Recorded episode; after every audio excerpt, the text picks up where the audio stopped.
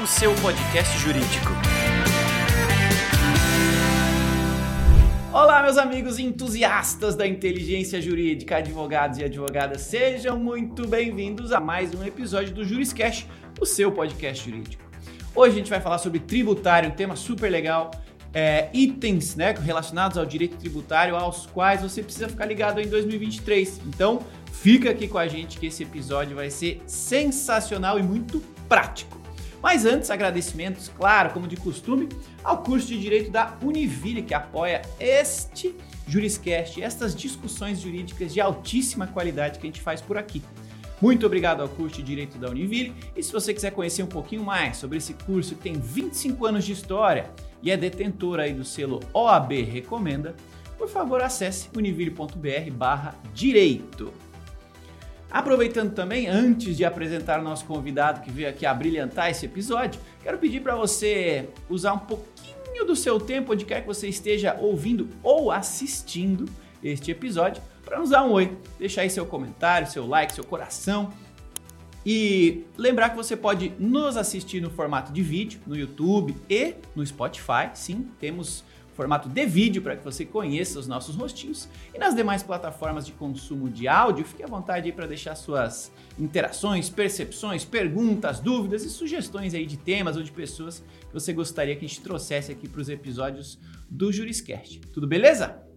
Bom, é isso aí, sem mais delongas, vamos iniciar o nosso episódio de hoje para falar sobre tributário, né? Aqui é, pontos de atenção para advogados em 2023. Vamos aprender aqui com a experiência do nosso convidado. Então, se você gosta do tributário ou já pensou em trabalhar com tributário, ou como muitos colegas advogados que eu ouço, né, você também acha que tributário é onde está o dinheiro aí na área jurídica? Vamos falar sobre isso hoje.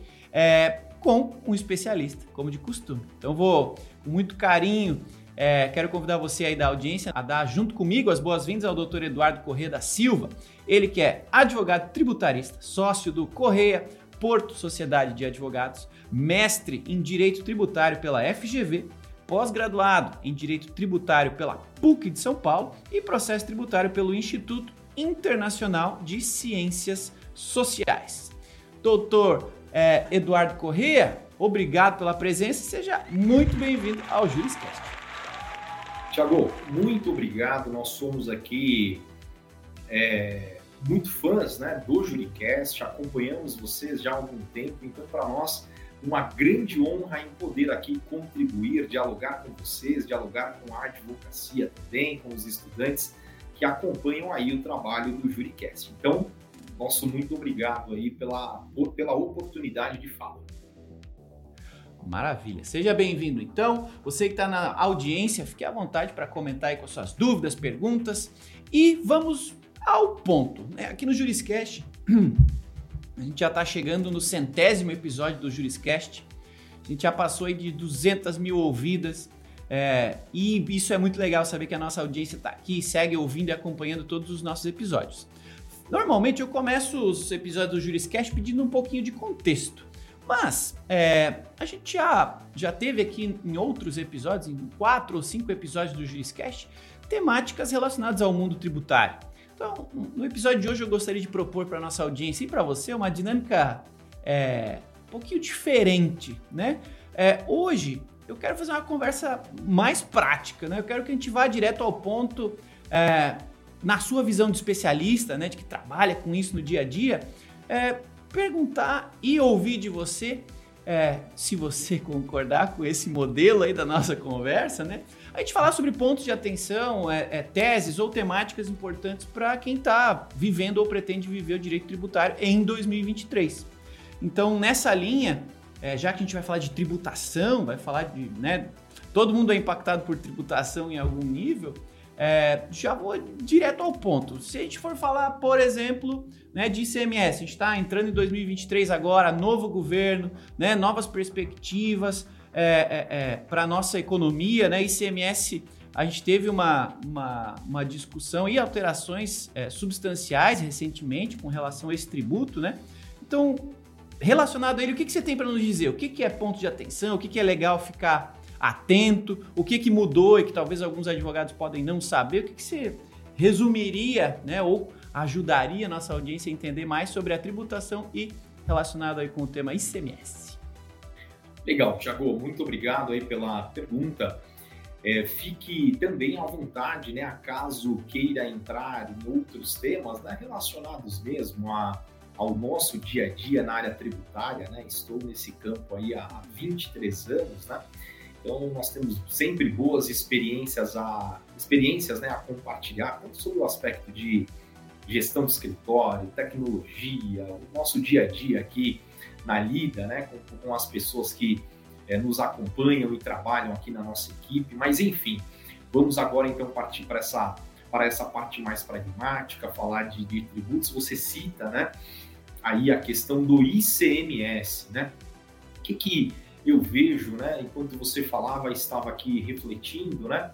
Eu vejo dois pontos, dois temas de ICMS que é, vale nós termos ali uma atenção um pouco maior. Na verdade, até os holofotes né, estão virados ali para esses dois temas, tendo em vista que é, são dois temas que aguardam ali uma definição do Supremo Tribunal Federal. Então, são temas que é, devem entrar em pauta, inclusive em 2023. Né? É, ambos os temas já tiveram seu julgamento iniciado, um está aguardando a finalização do julgamento de mérito, o outro já teve o julgamento de mérito e aguarda ali a questão da modulação dos efeitos dentro de embargos de declaração. Então, eu vou falar primeiramente aqui, Thiago, do DIFAL ICMS, né, que é o diferencial de alíquotas do ICMS. Esse tema aplicável especificamente nas vendas interestaduais para não contribuintes consumidores finais. Mas, enfim, quem são essas pessoas? Né? Então, imagine assim, Tiago. Vamos supor que você mora em Minas Gerais e você faça uma compra pela internet de uma empresa que está localizada no Rio Grande do Sul. E você comprou um tênis, você resolveu comprar um tênis, né? Veja, nós estamos dentro de uma situação de uma venda interestadual para um não contribuinte do ICMS, que é o Tiago, e que também é consumidor final. Né? Em 2015, Tiago, foi, é, a Constituição Federal foi alterada é, justamente como teve um aumento muito, muito grande, relevante nos últimos anos, né, das vendas via e-commerce, foi verificado é, o Brasil é, é um país aí de tamanho continental, né? e que nós temos naturalmente estados que são mais produtores do que outros, né? E outros são mais consumidores e precisava equilibrar a, a arrecadação do ICMS entre esses estados. Então, ele trouxe uma regra é, transitória, né? É, Para poder fazer esse equilíbrio acontecer ao longo do tempo, né? E o fato é que para regulamentar esta questão lá em 2015, de acordo com o que prevê a Constituição Federal, era necessária a edição de uma lei complementar. Não foi isso que aconteceu na, na, na oportunidade, foi editado um convênio ICMS é, que foi ali ratificado por todos os estados da federação e pelo Distrito Federal. Como não foi editada a lei complementar e a Constituição Federal prevê a necessidade de lei complementar, quando você vai falar, por exemplo, de estabelecer base de cálculo, fato gerador, contribuinte, há uma necessidade de lei complementar quando se trata do ICMS. Né? Isso não aconteceu.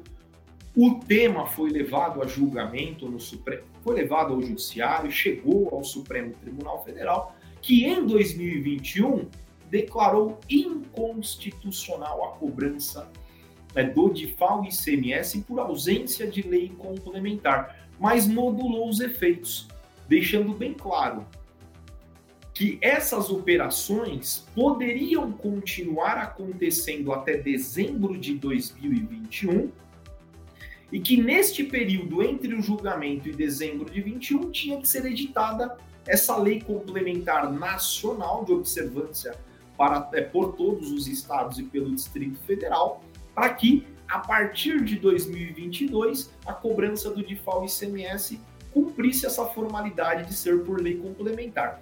O que, que aconteceu, Tiago? Essa lei complementar, apesar de ter sido aprovada, sancionada ainda em dezembro, ela só foi publicada no dia 5 de janeiro de 2022, ou seja, após 2021, obviamente. E aí, no direito tributário, nós temos lá as limitações ao poder de tributar. E essa observância que existe a um princípio que ali consta, que é o princípio da anterioridade. A própria lei complementar, publicada em 5 de janeiro, ela já deixou claro que ela passaria a ter vigor 90 dias depois.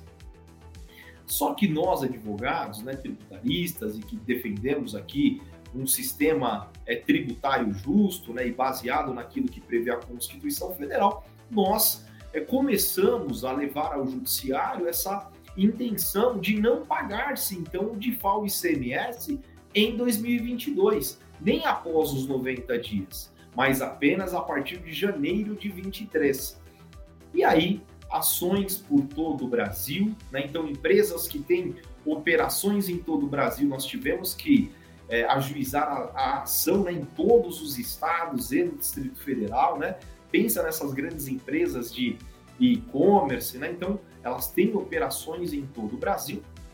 E aí, ajuizamos as nossas ações, o Supremo já proferiu alguns votos favoráveis, outros desfavoráveis, esse julgamento deve seguir é, no plenário do Supremo, né? As coisas voltaram à normalidade, o plenário já voltou a se reunir presencialmente. Então, esse é um tema é, de bastante atenção aí pelos contribuintes no campo do ICMS, tá? Então, é um tema de, que, gera uma grande expectativa para todos. É, quando a gente fala né, de venda interestadual para não contribuinte consumidor final, eu coloquei esse exemplo de o Thiago comprando um sapato, né, uma pessoa física que está em Minas Gerais comprando de uma empresa no Rio Grande do Sul, mas poderia, é, Thiago, colocar nessa situação também, por exemplo, é, um hospital, né? Por exemplo, um hospital é, que, que também, é muito, ele às vezes ele é um comprador e ele, é um, e ele não é contribuinte do ICMS e muitas vezes ele é o consumidor final, né?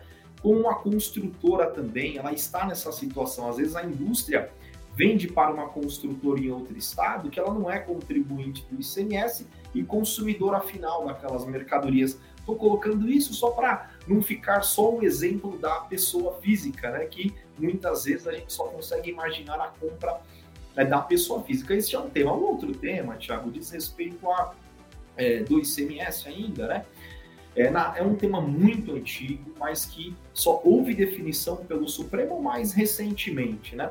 Que é a transferência de mercadorias entre estabelecimentos da mesma pessoa jurídica, ou seja, entre matriz e filiais, entre filiais e filiais e etc. Né?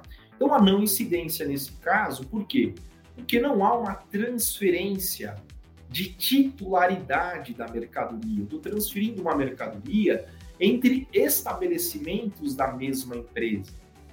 O STJ, há muito tempo atrás, ele já tinha definido este tema, quando ainda, só que não, não definiu ainda, né, sobre o rito de recursos repetitivos, né? Então, nós ainda não tínhamos também essa questão de padronização das decisões que nós temos a partir do novo Código de Processo Civil. Chegou a editar uma súmula ao STJ, né?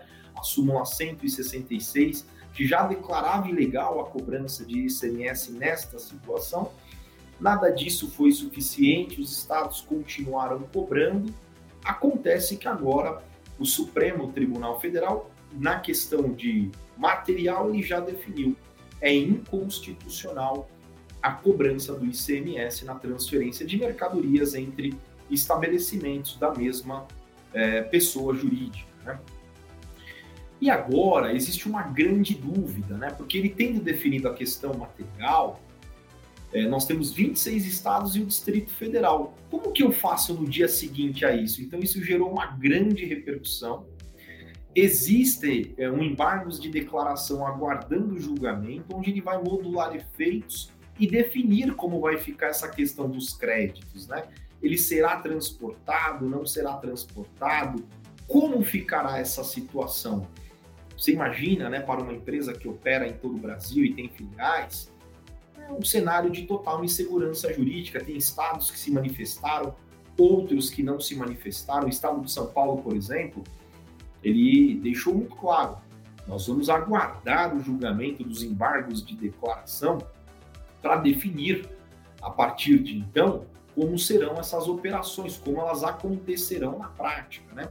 Tantos outros estados não se manifestaram, né? então você gera um cenário é, de uma grande insegurança, né? Porque os comportamentos que estão sendo ali é, tomados pelos contribuintes nem sempre é, são comportamentos que vão prosperar a depender daquilo que definir o Supremo Tribunal Federal. Isso pode é, gerar tanto um passivo como um ativo, a depender do comportamento que foi adotado por cada contribuinte em cada unidade é, da federação. Então, dois temas estão no Supremo Tribunal Federal acerca do ICMS, aguardando ali é, julgamento e que são pontos de atenção no tocante aí ao ICMS.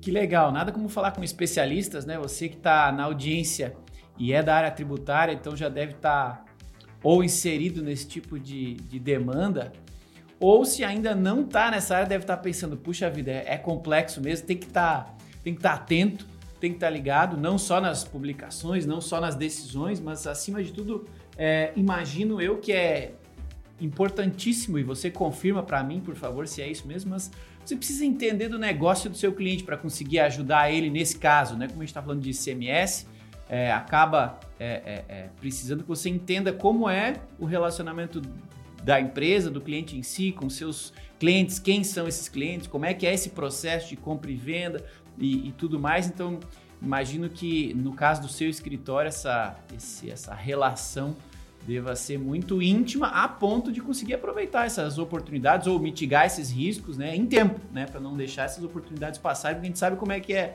no Brasil, quando a gente deixa passar ou deixa de, de tomar alguns cuidados do ponto de vista tributário, né? Sem dúvida, Thiago, esse ponto é um ponto assim, ele é imprescindível para o sucesso na área tributária, né? Aliás, ele acaba sendo muitas vezes um diferencial competitivo. Você conhecer profundamente a operação de compra e venda. Você fala assim, poxa, às vezes você fala assim, olha, determinada empresa ela compra esse item e vende esse item.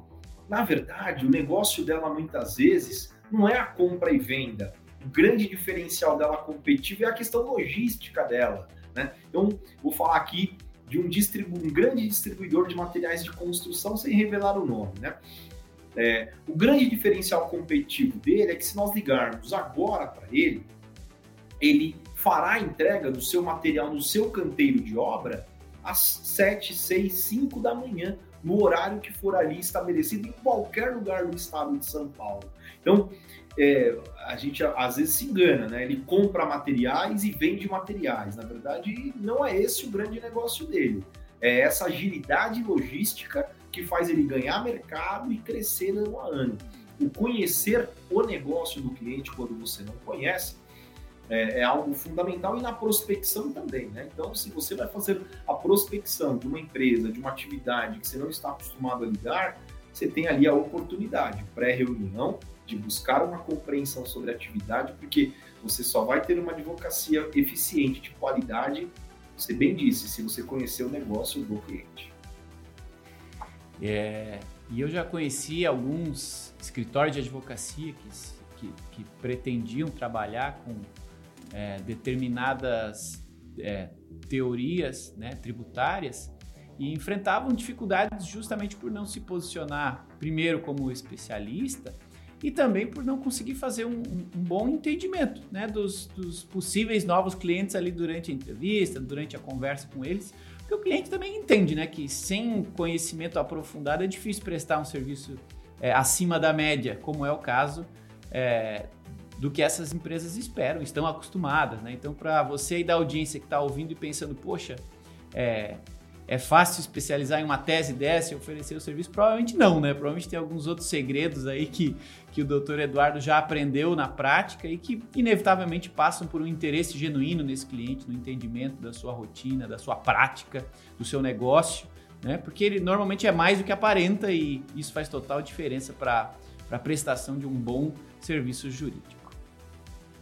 Bom, adorei aí as contribuições com relação ao ICMS e acho que começamos bem a conversa. Vamos seguir adiante é, com, com, relação a outros, outros dois temáticas de tributação. É, uma mais genérica, imposto de renda, que todos nós que estamos ouvindo temos relação com, com ele. E outra que nem tanto, não diretamente, né? O IPI. Você tem algum caso, alguma sugestão, algum tema né, de atenção aí para 2023 relacionados a essas duas temáticas para compartilhar aqui com a audiência? Tenho sim, o Thiago. Com relação ao IPI, é um tema que está assim, tá no meu dia a dia, assim, nesse exato momento, né? Mas não só no meu, né? Legal. Né? É, mas está no dia a dia também dos escritórios tributários, né? É, por quê, né? Em 15 de dezembro, Thiago, do ano passado, a, a legislação atinente ao PIS e COFINS, ela foi consolidada. Então, havia é, uma legislação já consolidada em 2019, que era a Instrução Normativa 1911 de 2019, né? E que foi alterada pela Instrução Normativa número 2121 de 2022, que é do dia 15 do 12, né? E com relação ao IPI, o que é, sempre aconteceu até 15, né? Até então, né? É, quando você é uma pessoa jurídica sujeita à não cumulatividade do Piscofins, portanto, tributada pelo lucro real, as suas alíquotas são maiores, né? então o total que você paga de PIS e COFINS é 9,25, é, e também você tem a possibilidade de se apropriar de crédito sobre, por exemplo, né, aquisições para revenda, energia elétrica, locação e uma série de itens que, que ali constam, né? E sempre a Receita Federal teve a compreensão de que quando você faz as aquisições, por exemplo, é, de uma indústria, você tem ali o IPI destacado, Imposto sobre Produtos Industrializados. E eu não precisava, nunca precisei é tirar o IPI da base de cálculo do crédito. Então vamos dar um exemplo, né? Eu tenho aqui à minha frente uma, uma xícara, né? Vamos supor que eu sou uma dessas empresas é, que compram e vendem itens, utensílios domésticos, né? Então eu compro para revender. Comprei a xícara, a nota fiscal dela cheia é de 10 reais. Com o IPI, com o ICMS, etc. Se eu tirar o IPI, Vamos supor que o valor da xícara, no, é, o valor dela, na verdade, tem o valor do produto, né? Mas a nota não é mais de 10, ela passa a ser uma nota de 9. Sempre para PIS e COFINS, eu pude me apropriar, eu que sou lucro real, né? Vamos dar né, dentro deste exemplo, eu sendo lucro real e sujeito à acumulatividade do PIS e da COFINS, eu posso aplicar 9,25 sobre o valor total da nota, né, sobre os 10 reais. O que a Receita Federal passou a entender? Né? É, que nesta aquisição eu não posso mais me apropriar dos 10 reais. Eu tenho que excluir o IPI destacado. Agora, vamos né, dentro deste exemplo, eu só posso tomar crédito de 9 reais. Isso gerou um grande é, problema, né? Porque a instrução normativa ela não atende ao que está previsto na legislação que diz respeito ao tema. Né? Então, Neste exemplo que eu estou dando, uma empresa comercial adquirindo da indústria, o IPI para ela é um imposto não recuperável, porque ela não é contribuinte do IPI.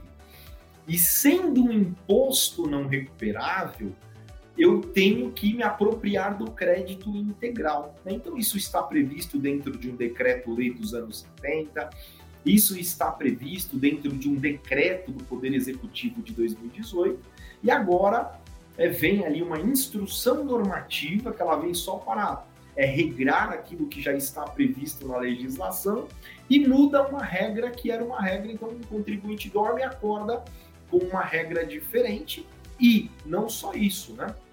Com um aumento de carga tributária indireta.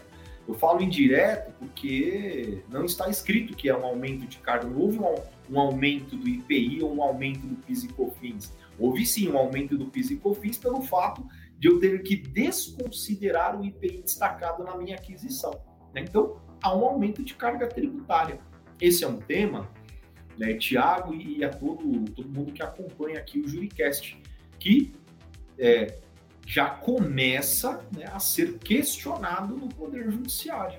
Né, e sob a ótica do princípio da legalidade, enfim, né?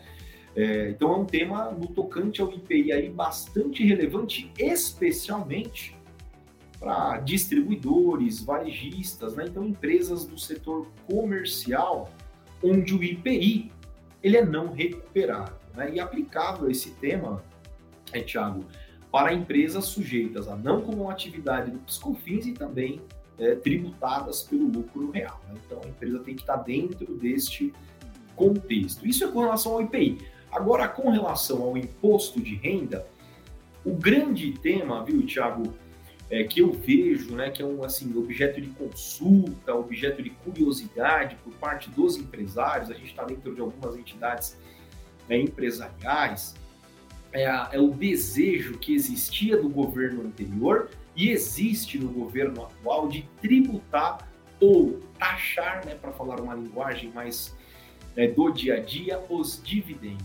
Né? Então, existe um desejo, existe uma lei lá é, de 95 ou 96 que ela isenta, né? É, é uma lei de 95, né? Ela isenta o, o, o imposto, ela, ela isenta a pessoa física, né? Ou a distribuição, na verdade, a pessoa física ou jurídica, mas a distribuição né, de, de, de, lucros e dividendos. Né? Então, o seu beneficiário está isento porque a pessoa jurídica já, já, já fora tributada. Né?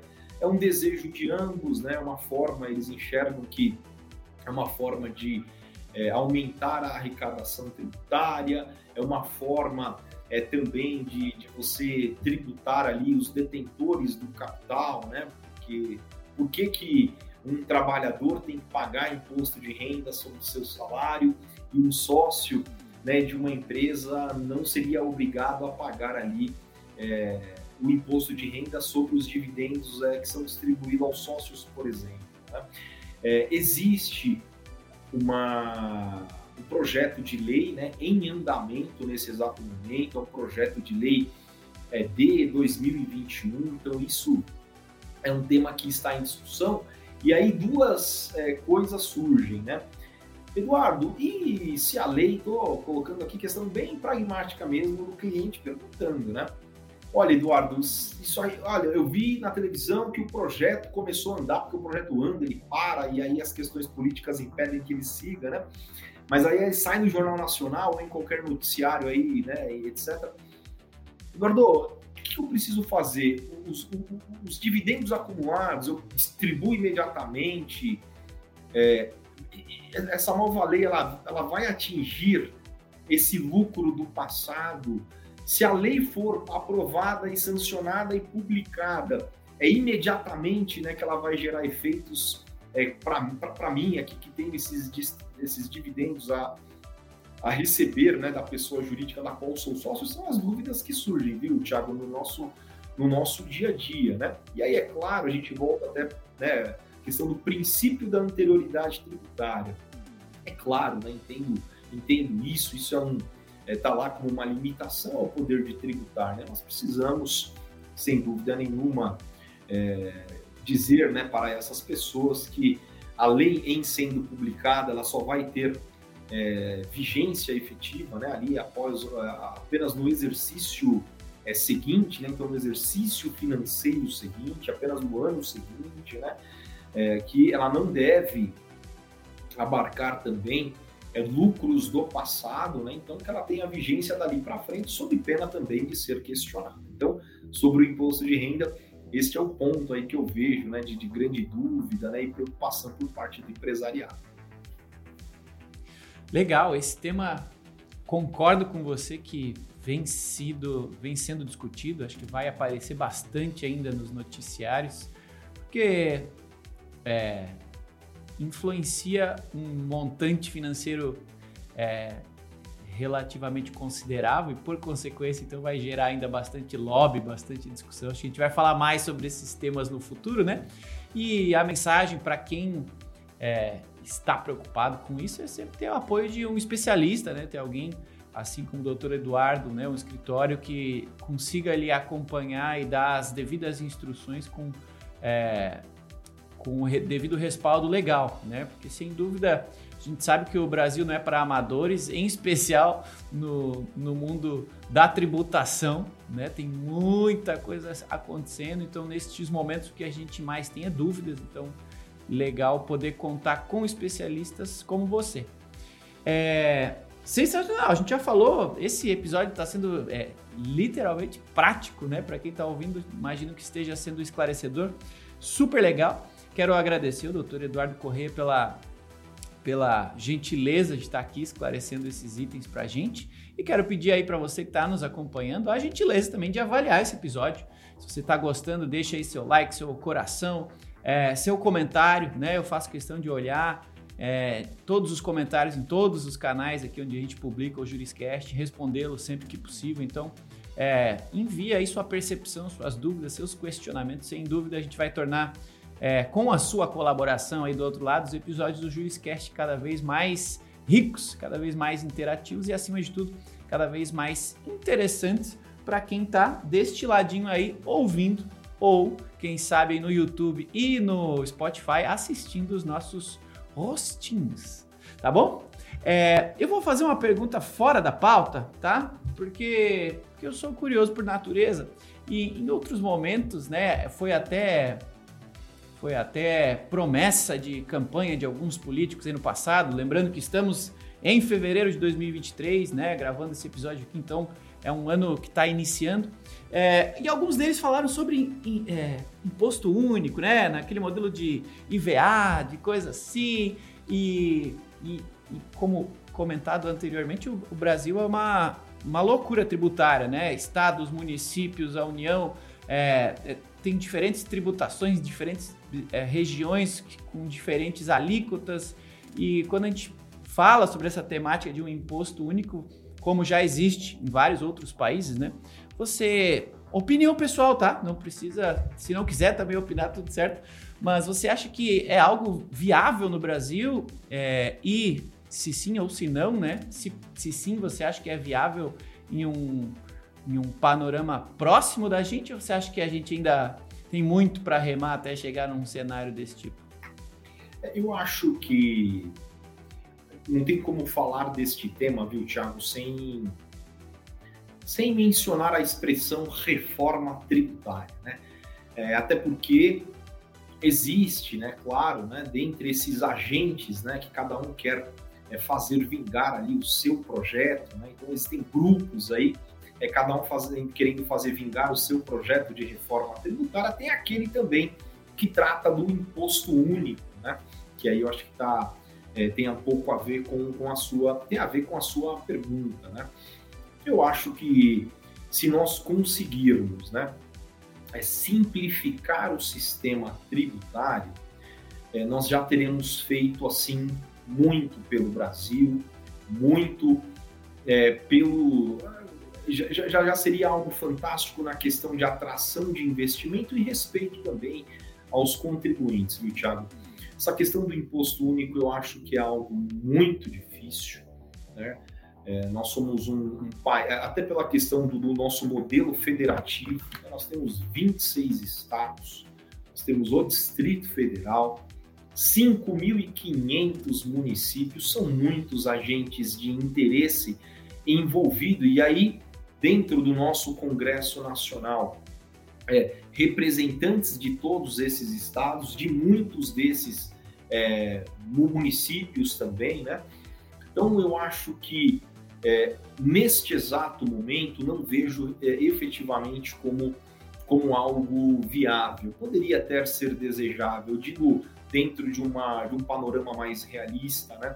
Se nós conseguíssemos é, de forma consensual simplificar e dentro dessa reforma não aumentarmos ainda mais a carga tributária, nós já teremos tido é, um grande sucesso, né? Porque o simplificar ele acaba sendo bom é, para todo mundo, né? O custo, o custo tributário, né, para uma empresa manter ali é, fiscalmente legal, né, cumprir com todas as suas obrigações né, principal, que é o pagamento do tributo e acessória, que são as inúmeras declarações, a empresa já gasta demais. Né?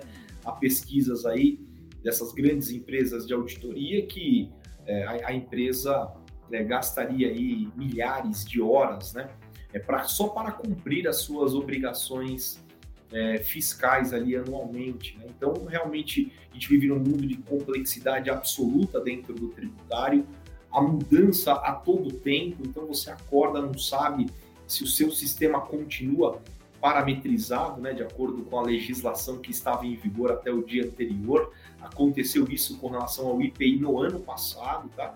Tiveram inúmeras reduções e como que tudo bem, é um imposto de natureza extrafiscal, regulatório, né? é, o IPI né, em específico, mas como que você acorda o dia seguinte e parametriza seu sistema para uma redução ou para um aumento?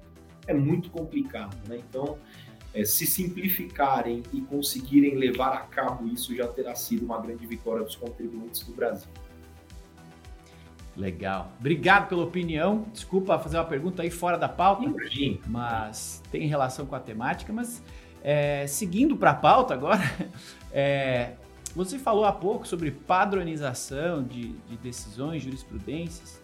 É, como advogados, né, os advogados necessitam, em, grande número, buscar, localizar para é, jurisprudências para executá-la, né, para prestar um serviço jurídico cada vez mais rico, mais eficiente para os seus clientes. Na sua visão, como é que você avalia né, essas, esses essas jurisprudências, os acórdãos ali do, do Supremo, como é que você vê esse, esse acesso a esse tipo de decisão na matéria tributária e se você acha que estamos evoluindo nela, você acha que precisa de uma padronização, ela já existe, já está bom, qual é a sua visão sobre esse, esse apoio né, jurisprudencial que o Supremo oferece hoje em dia para o advogado que trabalha com direito tributário? Legal, Thiago. Essa pergunta é muito oportuna, né? muito atual também. Né? Então, eu vou falar da, da, da padronização das decisões é, em matéria tributária, que é o nosso tema aqui. Né? Primeiro que a padronização sempre é, é, é algo, é algo bem-vindo. Né? É algo bem-vindo porque a padronização ela gera respeito à segurança jurídica, a padronização ela gera respeito à isonomia, a padronização respeita a concorrência também, né, Thiago? Você imagina, isso aconteceu né, nesse caso que está sendo é, julgado agora pelo Supremo acerca da coisa julgada. Né? Você imagina, Thiago, se eu e você, é, nós temos uma empresa que importa e revende bens aqui no Brasil. E aí eu tenho uma decisão dizendo que sobre a minha saída, a minha venda no Brasil, não incide IPI. E você, na sua saída, está dizendo que incide o IPI, porque eu tenho uma decisão que me favorece e você não tem a mesma decisão.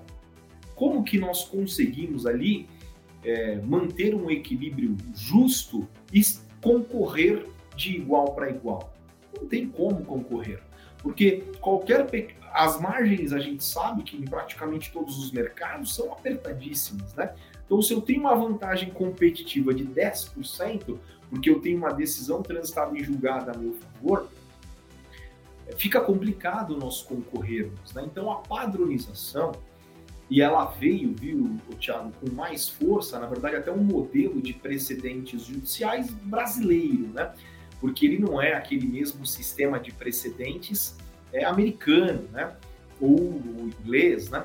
Ele é o brasileiro, né? O brasileiro, ele tem lá as hipóteses, né, em que no artigo 927 do Código de Processo Civil, é, onde é, haverá uma observância obrigatória por juízes e tribunais. Aí fala de súmula, vinculante, decisões em recurso repetido, repercussão geral no Supremo, enfim, é, controle concentrado de constitucionalidade, controle difuso, enfim, tem lá todas as, as, as situações né, em que a decisão será é, vinculante. Isso é algo muito bom, em minha visão. Isso é, é bem-vindo, porque respeita a segurança jurídica, a isonomia, respeita a, a, a livre concorrência também depende é, de uma regulação da concorrência, não tenha dúvida nenhuma, né? Então, é algo também, o Thiago, que pode ser superado, né? Não significa que algo que foi decidido hoje, dentro de uma nova realidade daqui a 10 anos, também não possa ser alterado, pode ser alterado. A gente está vivendo agora, nesse exato momento, né? É, fortemente aí uma nova economia que já chegou, né? já, já se instalou e a gente vive essa nova economia, né? Economia é, digital, né? E que ela não tem uma, uma grande regulação, mas que está sendo regulada nesse momento. Então, aquilo que era uma verdade, aquilo que já havia sido decidido outrora, talvez hoje precisará, precisará ser revisto e superado. Né? Então, eu acho bem-vindo. Agora, um ponto, Tiago, que eu acho que, é, que o Supremo ali merece, talvez, né, alguma crítica, né? e sem nenhum receio de falar, né, mas é só com, com, respeito mesmo ao Supremo Tribunal Federal, é com relação à modulação de efeitos em matéria tributária. Né? Então, é, a, a modulação de efeitos ela deve acontecer para preservação de segurança jurídica ou excepcional interesse social. É o que a lei lá de né, a lei 9868 de 99 é, prevê, né?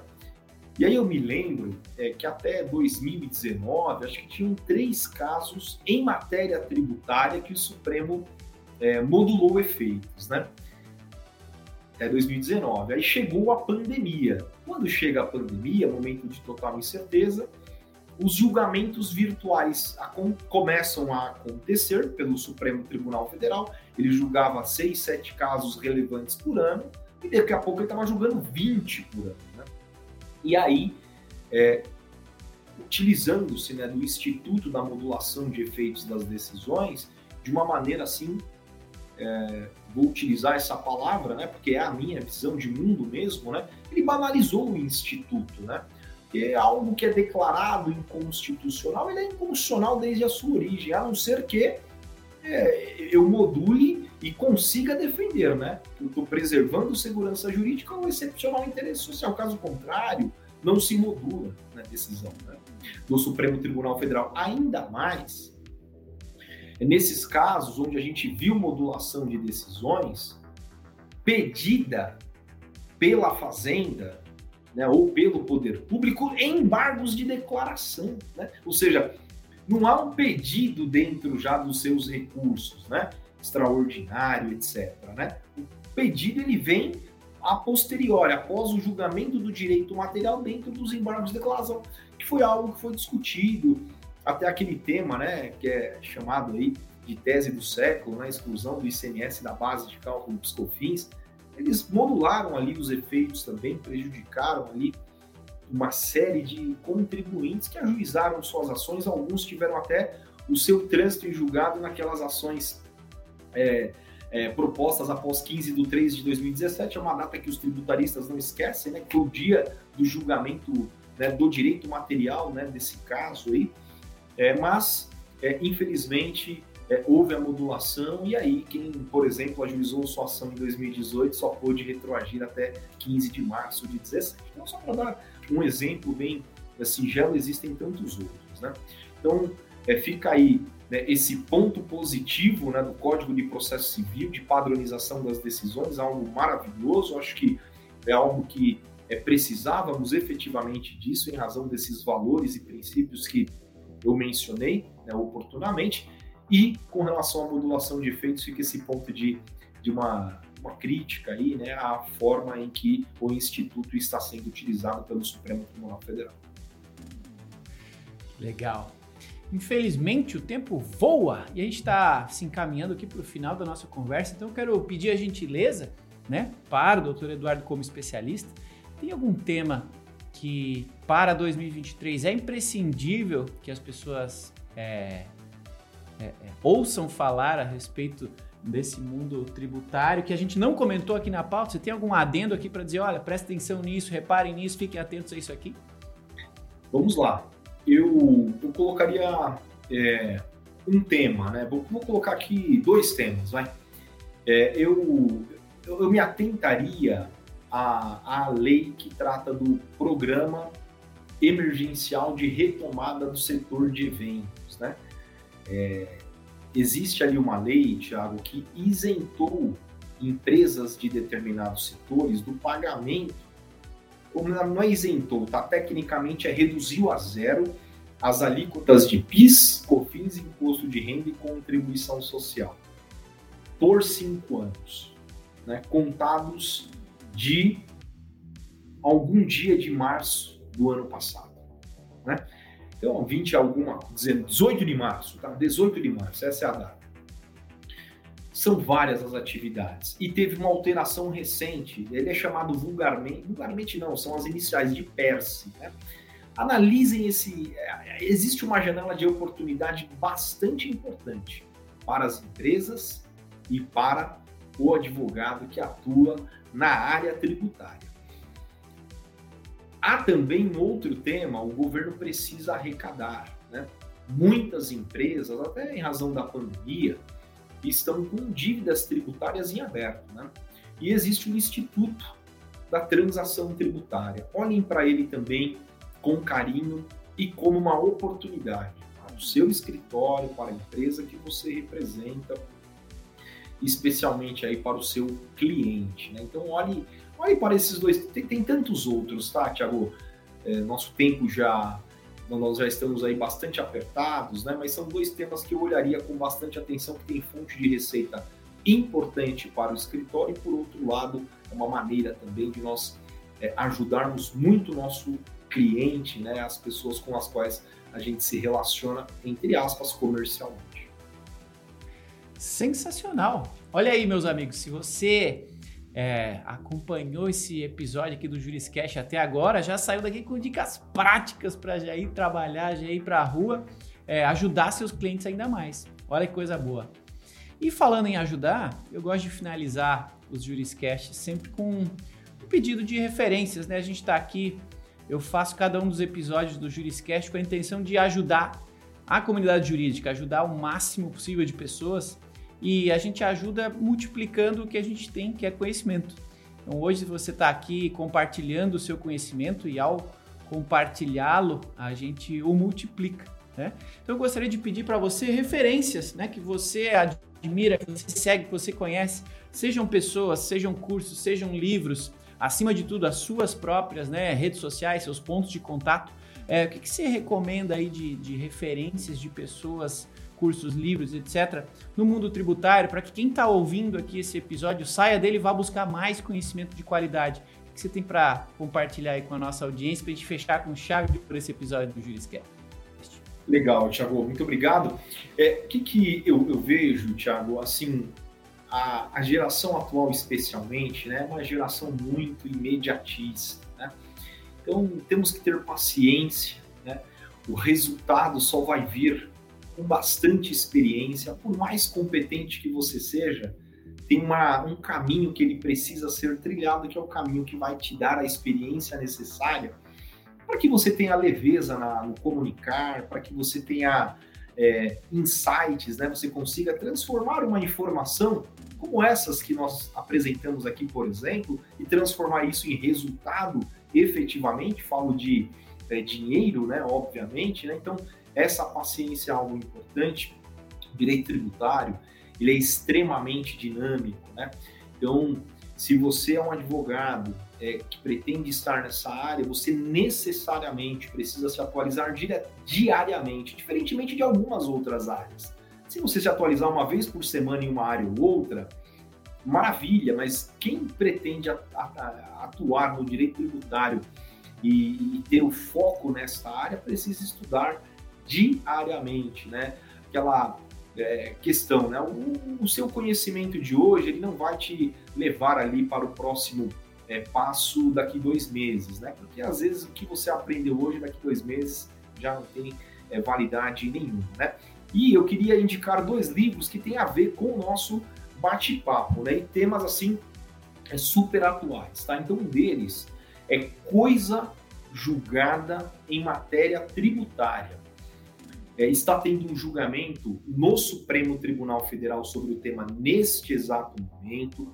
A autora deste livro, a Fernanda Camano, ela inclusive sustentou oralmente no ano, no, na semana passada na tribuna do plenário do Supremo Tribunal Federal e ela é uma das maiores autoridades no tema. Né? Então, é, a, amanhã, né, não dá para ficar citando muito datas, a gente não sabe em que momento você vai ouvir o Juricast, não é verdade?